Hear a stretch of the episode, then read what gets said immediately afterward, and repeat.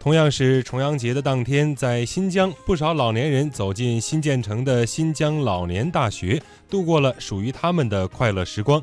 在新疆老年大学的舞蹈室里，老年学生们正在上舞蹈课，和着欢快的节拍，老人们跟着老师的步伐，认真学习每一个舞蹈动作。而在手风琴教室里，六十七岁的刘志刚深情投入地拉着手风琴。刘志刚说：“上老年大学最大的乐趣是在这里可以找到自己的价值，还能够和志同道合的老伙伴一起享受学习的乐趣。”